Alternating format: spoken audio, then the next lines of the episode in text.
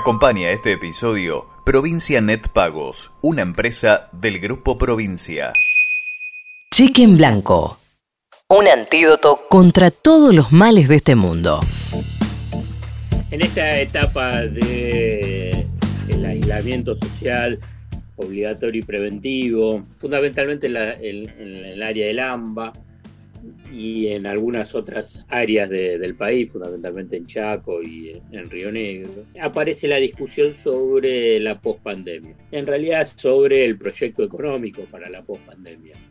La semana pasada di algunos datos y eh, precisiones sobre que hay diferentes cuarentenas y que incluso hay eh, áreas económicas que han comenzado a trabajar por fuera del AMBA, eh, pero que igualmente sigue siendo complejo la, recuperación porque puede recuperarse la oferta, pero la demanda eh, es más compleja, más difícil. ¿Por qué? Porque también hay una eh, propensión a ser muy prudente por el lado del consumidor. ¿Por qué? Porque está con miedo, con, hay que tener en cuenta que estamos viviendo y- y ese consumidor ha vivido y vive eh, una situación de estrés, una, eh, una situación de estrés financiero, estrés económico, eh, y por consiguiente no es que eh, esta idea de, bueno, se abre todo, en el supuesto caso que se abra todo, va a salir en forma desesperada a consumir y a, y a tratar de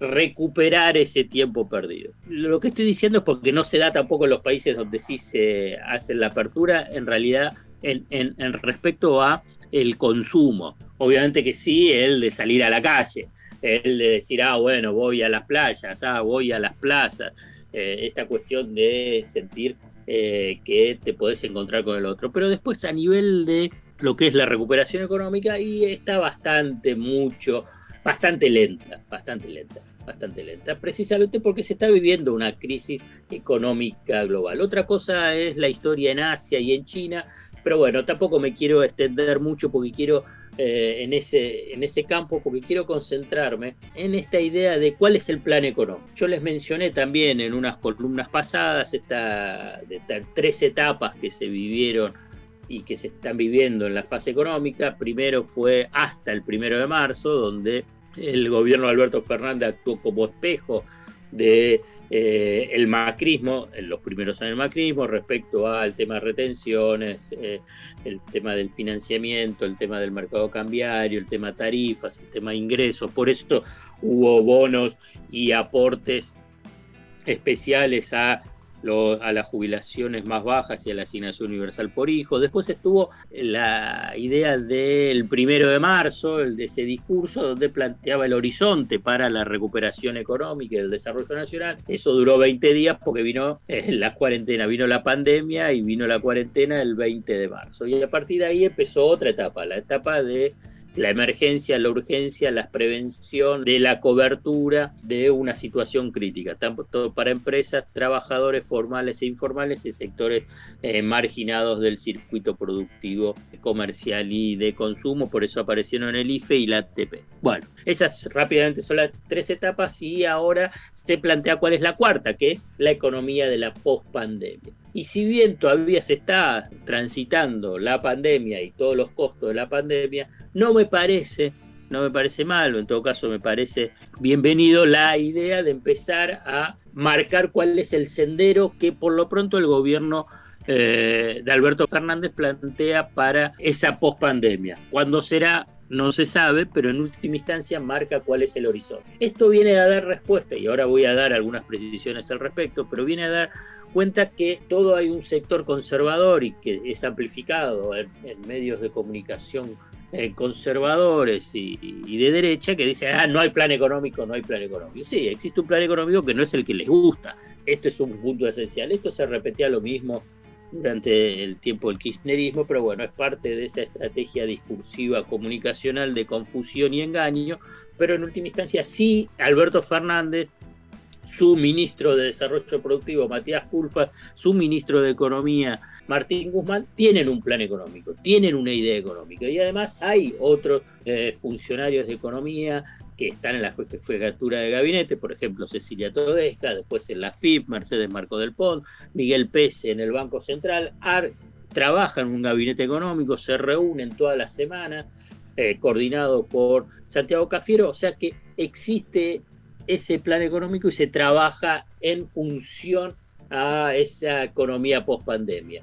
Y existen cinco ejes donde eh, Matías Culfas los definió ejes de largo plazo para la reactivación productiva, o sea, para su plan económico. ¿Y qué paso a detallar? Y los paso a detallar, porque la verdad que no, no, son difundidos eh, y me parece relevante para que, que sean conocidos. ¿Cuáles son los cinco ejes de de largo plazo para la reactivación productiva que tiene el gobierno de Alberto Fernández son los siguientes. Los recursos naturales y sus cadenas de producción, agroindustria, hidrocarburos, minería, lo que denominan Green New Deal, o sea, todo lo que es la, la producción, actividad, industrias de renovables y electromovilidad, la economía del conocimiento e industria 4.0, industrias de la salud, biofarma y cannabis medicinal y un sistema de banca de desarrollo.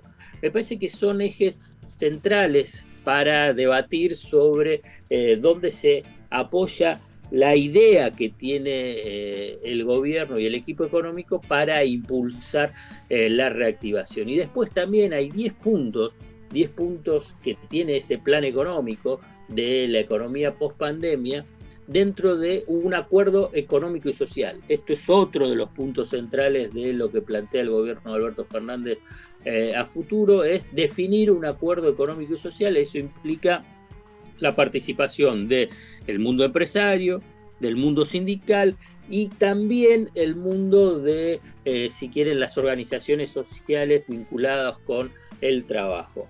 O sea, en base a ese marco eh, del acuerdo económico y social, plantean esos 10 puntos de consenso. Exportar más, que ningún sector productivo sobra, o sea que todos son importantes, que el mercado interno versus mercado externo es una falsa eh, antinomia, que hay que impulsar políticas productivas, que ninguna política productiva es sustentable si no se piensa el tema ambiental, que tiene que haber una macroeconomía estable para ayudar al desarrollo productivo, que hay que mejorar la productividad porque así sirve para bajar la pobreza y la desigualdad, también reducir la brecha de género con la política productiva, la apertura comercial en sí no es un fin, sino una herramienta que tiene que ser utilizada de manera inteligente para el desarrollo productivo. Y por último, que toda la política de desarrollo productivo tiene que tener una política de desarrollo regional, o sea, federal. Bueno, a ver, todo lo que yo le estoy mencionando, eh, para algunos les puede parecer más lejano, cuestiones técnicas. Bueno, esto es un plan económico. Después están los, las herramientas para cada uno de estos objetivos que tiene eh, cada uno de estos objetivos. Entonces, me parece relevante mencionarlos simplemente para saber eh, y después debatirlo, porque obviamente está abierto a la controversia, incluso yo pienso que eh, hay algunos aspectos eh, controvertidos en respecto a las definiciones de las prioridades y cuáles son los sectores, pero me parece independientemente de, de esas controversias, es para mostrar en última instancia que existe una base, una base para ingresar en otra etapa, en otra etapa del de, eh, debate económico, tratando de alejarse de los ruidos, de las confusiones que eh, dominan el espacio público vinculado con eh, la economía. En última instancia, y para cerrar, hay un plan económico que